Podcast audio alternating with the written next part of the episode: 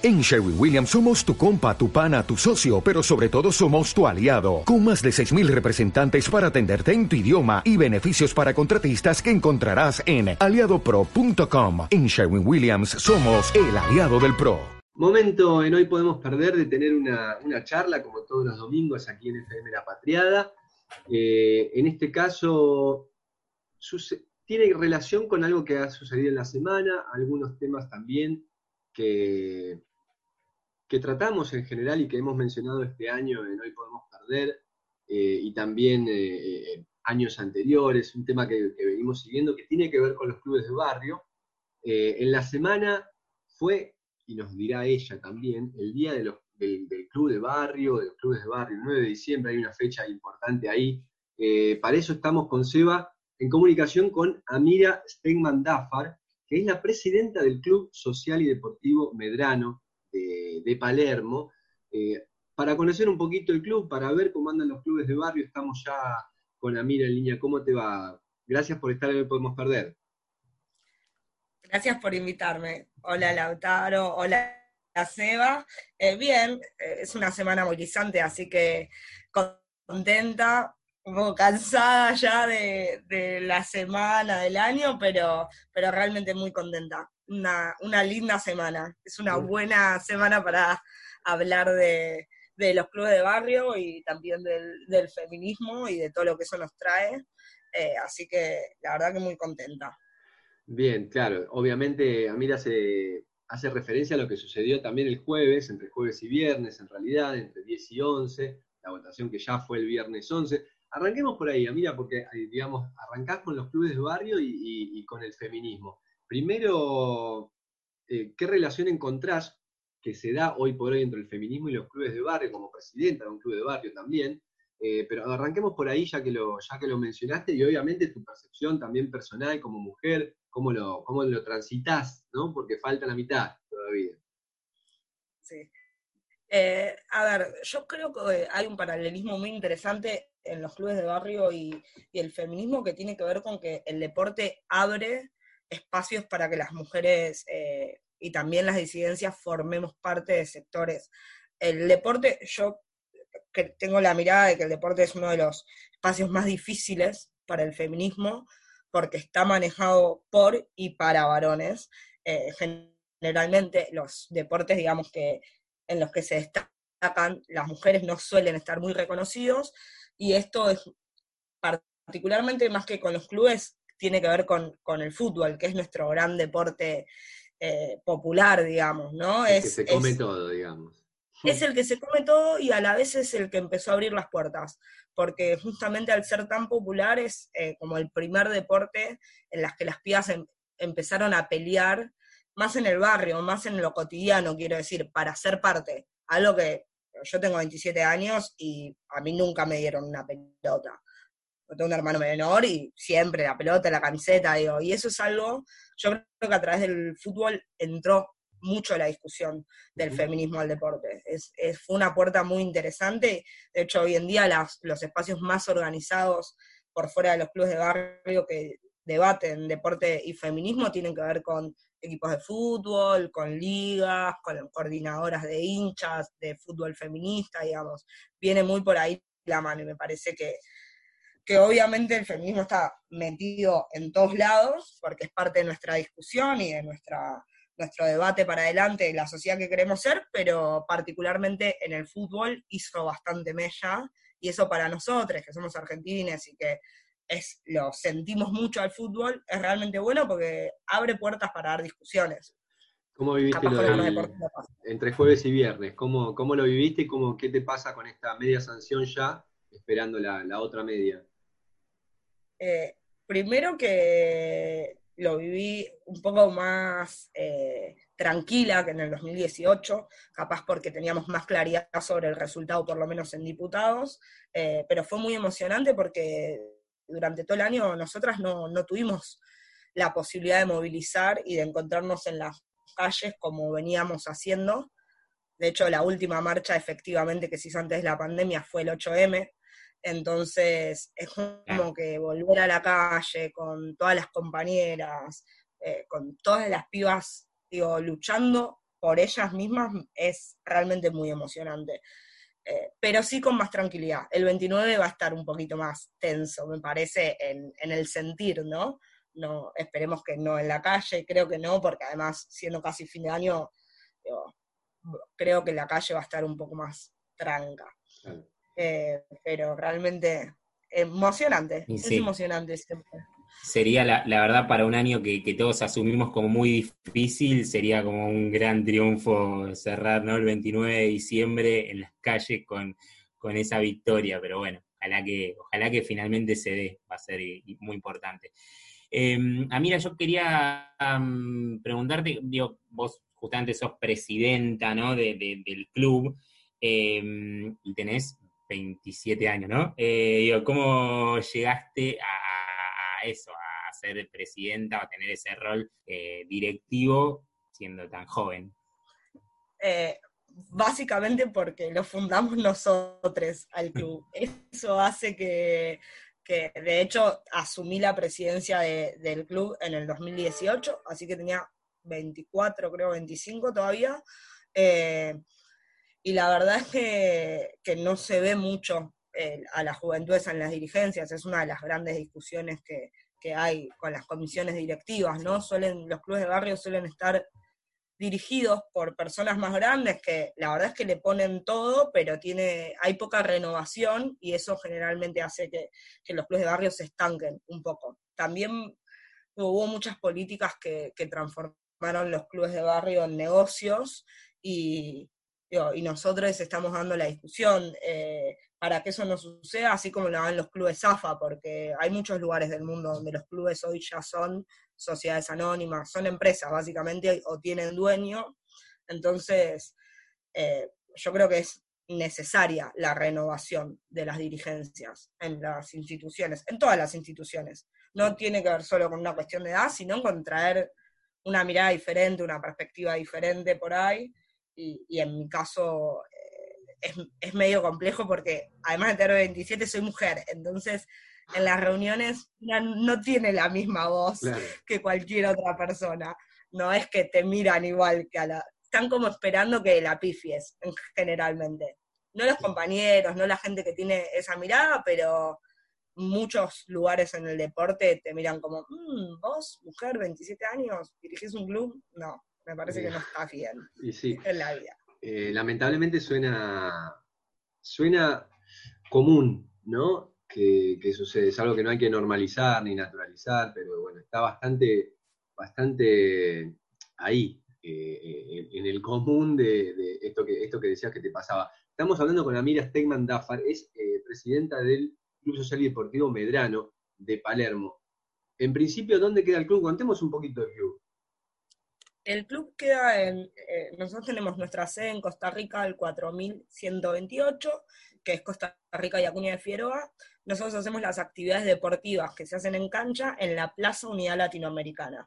De hecho, arrancamos con una escuelita muy pequeña de fútbol eh, en la plaza y ahí empezó a surgir el club con los vecinos y las vecinas del barrio, se empezó a conformar, tomar una, una impronta más social, digamos, como son los clubes de barrio, como entendemos que deberían ser, y eso terminó conformando legalmente en el 2018 el club, pero funcionamos desde el 2015, eh, de alguna manera como resistencia a una situación que, que, se está dando en Palermo, que es que mucha gente cuando asumió el macrismo estuvo bastante complicada en términos económicos y no podía acceder por ahí a la cuota de un club que estaban bastante caros en ese momento, digamos, eh, eh, y, en el barrio de Palermo, que suele ser un barrio que la gente considera que, todo el mundo tiene un acceso económico enorme, y no es así. Entonces armamos la escuelita y en función de eso eh, nació La Medra, digamos. Se llama La Medrano porque la plaza es conocida en el barrio como La Medrano. Su nombre es Unidad Latinoamericana, pero... Claro. Eh, Amira, yo te, quería eh, consultar, digamos, sobre el tema de, mm, digamos, de vos decías, bueno, falta renovación en, los clubes de barrio, en, las dirigencias. Bueno, es un fenómeno claramente que, excede, digo, a los clubes de barrio, ¿no? También están los clubes en general, ¿no? Que es, muy, muy baja la, cantidad de mujeres que están en las comisiones directivas, ¿no? ¿Cómo, cómo se logra sortear ese obstáculo y, qué rol cumplen las, leyes de cupo en, eso, en, ese, en ese tema? Yo creo que el obstáculo eh, va a ser un proceso, saltearlo. Son unos pares de obstáculos, eh, así lo definiría, eh, pero en las leyes que este año específicamente en Cava se sancionó una ley del cupo que pide paridad a los cinco años para todos los que son asociaciones civiles, la mayoría de los clubes de barrio lo son, no todos, pero la mayoría, eh, la ley te da espalda, te da una espalda legal. Ahora, después, como todo, vos tenés que poder luchar, capacitarte, e estar pendiente de que eso se convierta en una realidad efectiva, porque que esté la ley no implica que la ley se vaya a cumplir. Digo, tenés que tener, poder hacer el seguimiento, que los órganos a los que organismos a los que les corresponde hagan el seguimiento, se fijen que las asociaciones cumplan con la ley y además las capacitaciones, que son fundamentales, pero no solamente pasa algo que es como que a las pibas nos piden que estemos capacitadas para tener un rol dirigencial. Yo no conozco dirigentes que varones que tengan capacitaciones, tipo carreras de capacitación para ser dirigentes, y a nosotros como que hay una exigencia sobre eso. Realmente hay una capacitación que es necesaria hacer para todos, eh, para los varones, pero también para las mujeres, sobre qué implica tener la responsabilidad de ser dirigente de un club y digo, en términos civiles y en términos sociales, porque vos ahí estás trabajando con pibes, pibas, que de cualquier edad, con adultos, digo, uno tiene que poder capacitarse, no solo en la parte más burocrática que tiene el club, que también falta mucha capacitación, no hay eh, muchos cursos, muchas herramientas para hacer, y las que hay realmente no son de fácil acceso para todo el mundo. Y después, eh, la capacitación es social, es con perspectiva de género para todo. O sea, es, es irrisorio en el 2020, a final del 2020, que sigamos pensando que una mujer no tiene la misma capacidad para conducir algo que un varón, menos cuando nos, conduce, Cristina, a mí por lo menos. sí, sí, claro. pasa al lado eso. eh, Amira, vos mencionaste recién el tema de clubes de barrio y privatizaciones. ¿Cómo fue este, esto en estos últimos años? ¿no? Se dio mucho que capaz donde había un club de barrio, de golpe hay un gimnasio, una gran cadena. ¿Te referías a algo así? ¿Cómo se está dando esto cómo, cómo es la situación, por lo menos en lo que vos percibís, imagino, en relación con otros clubes, la situación de los clubes de barrio actualmente, después de cuatro años, del 2015 al 2019 de macrismo y de un año de pandemia. Eh, si podés diferenciar entre, dos periodos, mejor aún. Sí, de una. A ver, del 2015 al 2019, los clubes de barrio la pasamos muy mal. Eh, primero por tema tarifario, o sea, que eh, el gran problema que tienen los clubes de barrio es que la cuota que tienen, hay clubes que cobran cuotas altas o cuotas que de difícil acceso, digamos. Pero la mayoría de los clubes de barrio cobran cuotas muy bajas, casi irrisorias, y tienen un porcentaje muy grande de pibes y pibas becados. Ese es el laburo social que hacen. Y el tarifazo fue un golpe muy fuerte porque de repente la luz subió el mil por ciento y tener, mantener las luces de una cancha es una locura. Oh, y ahí empezaron a caer, por supuesto, siempre en momentos de crisis empiezan a caer los que tienen plata y primero, en general se concesiona un espacio del club, entonces eh, una cadena pone un gimnasio y eso te va comiendo el club. De aprovechándose, perdón, aprovechándose de esa situación crítica, ¿no? O sea, eh, cuando eh, vengo con plata, te dicen. Claro, y la verdad es que los clubes en términos de, de tarifas, de recaudación, tuvieron muchísima complejidad del 2015 al 2019. Entonces, que venga alguien por ahí, es esto, vos sos dirigente a honorem, digo, hay un montón de cosas que implican eh, ser dirigente de un club que hace que viene una cadena enorme de gimnasios y te dice, bueno, yo te, con esta plata que te voy a dar, arreglas todo el club.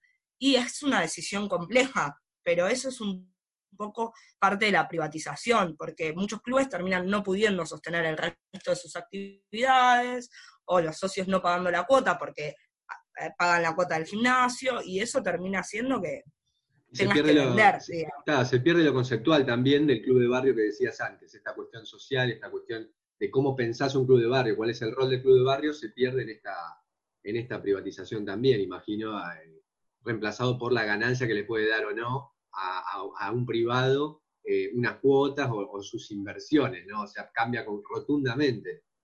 Sin duda, y además, eh, digo, hubo, yo creo que hubo, más allá de lo económico, culturalmente un cimbronazo a lo que tiene que ver con la organización social, con lo que es lo familiar, con lo que es lo popular en el macrismo, que hizo efectivamente que los clubes pierdan cierto nivel de protagonismo que tienen efectivamente en el tejido social, eh, y eso, eh, digo, hay, casi todos los clubes, diría. Claro, eh, que se pusieron a luchar enfrente de eso y es algo que, que, se logró frenar un poco, digamos, pero podrías haber tenido tranquilamente, de hecho cerraron algunos clubes, mm. un cierre masivo, porque la gente, si vos no podés cumplir tu rol social, y el gobierno, en ese momento el gobierno de turno, digamos, el macrismo, impulsa que la gente no vaya a esos lugares y vaya al sector eh, privado realmente, porque los clubes son de los socios y de las socias, no son de alguien en particular, eso hace que se descomponga el tejido social. Realmente en, en 2020 lo que nos pasó fue algo totalmente diferente, que es un poco lo que nos pasó a todos, es que nos agarró una pandemia tremenda, veníamos de cuatro años de macrismo, con las tarifas altísimas, con un montón de complejidades en términos económicos, muy pocas facilidades para acceder a regularizar papeles, otra cosa que es muy mm. difícil porque uno no, no lo preparan como dirigente para decir llevar adelante la burocracia de una asociación civil, la responsabilidad civil que eso implica. Eh, todo eso, la plata que sale la plata que sale el escribano, los trámites, todo eso, te deja a los clubes, digamos, eh, mal y pronto, con complejidades difíciles eh, para manejarse. Y en el 2020, con cuatro años de macrismo, nos agarra la pandemia, eh, por suerte en, la ciudad de Buenos Aires y con intervención de Nación y, y de todos los clubes peleando y las federaciones, nosotros logramos eh, armar un comité de crisis en la ciudad de Buenos Aires, que hizo que tanto Nación como ciudad bajaran subsidios. Este año eh, el gobierno nacional creó el programa Clubes en Obra, que le bajó plata para activar las obras de infraestructura de los clubes de barrio. Eso hizo que los clubes se movieran también.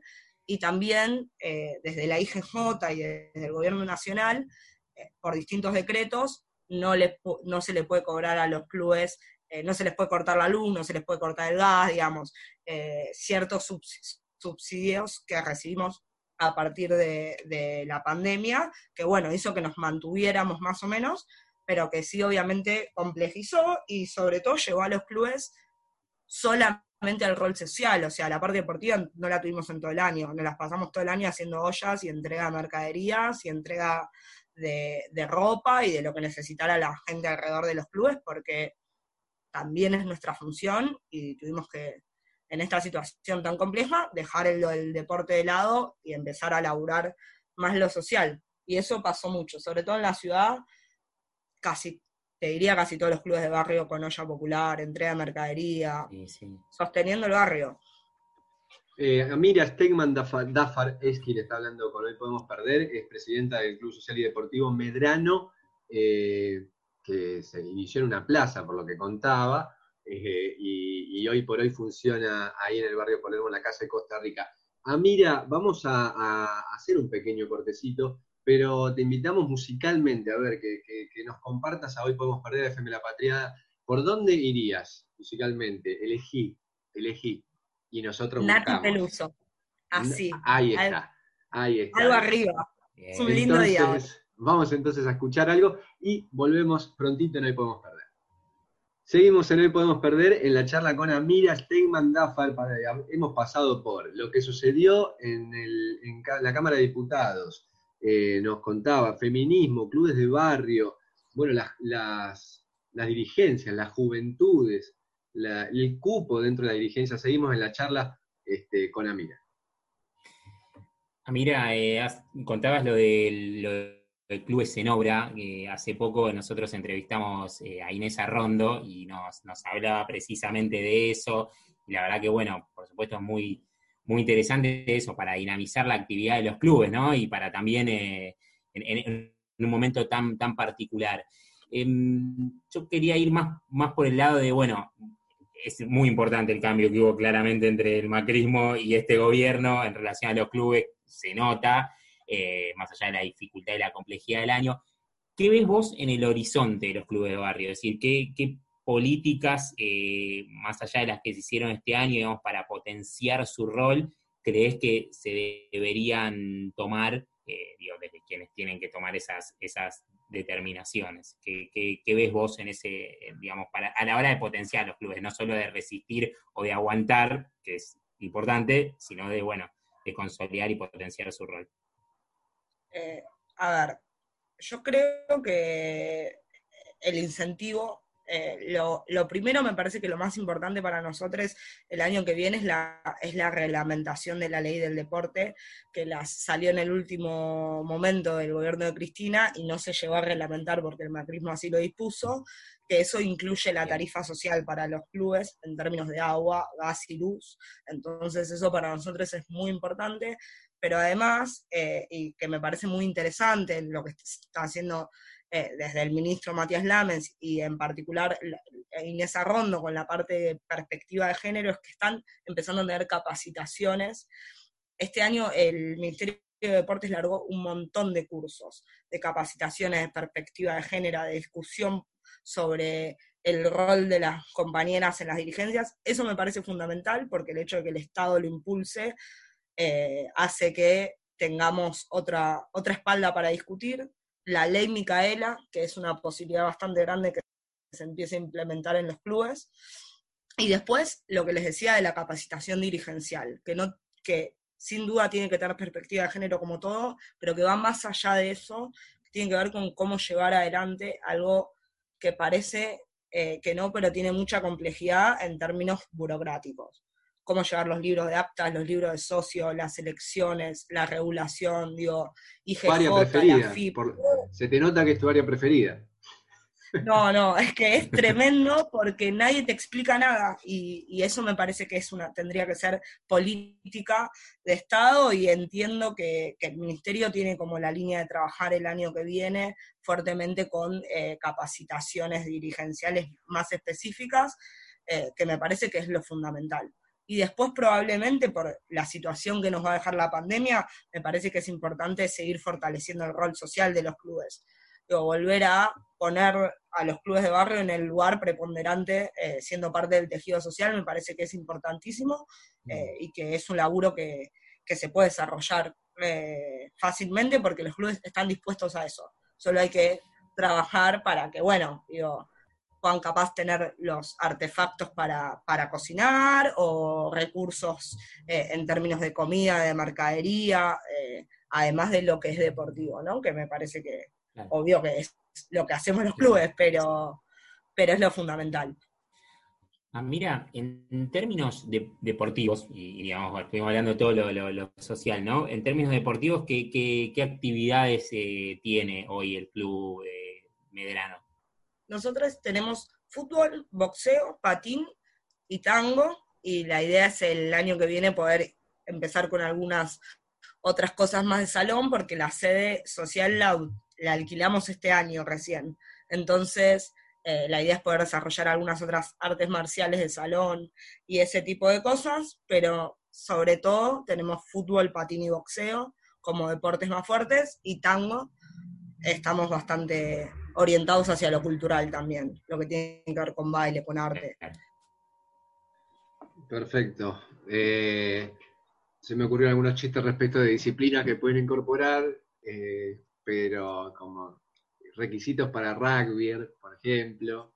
Eh, después te pasamos algunos datos como para que no se meta nadie o cualquiera en el club. Amira, bueno, muchísimas gracias. Vamos a recordar datos, del, datos del club.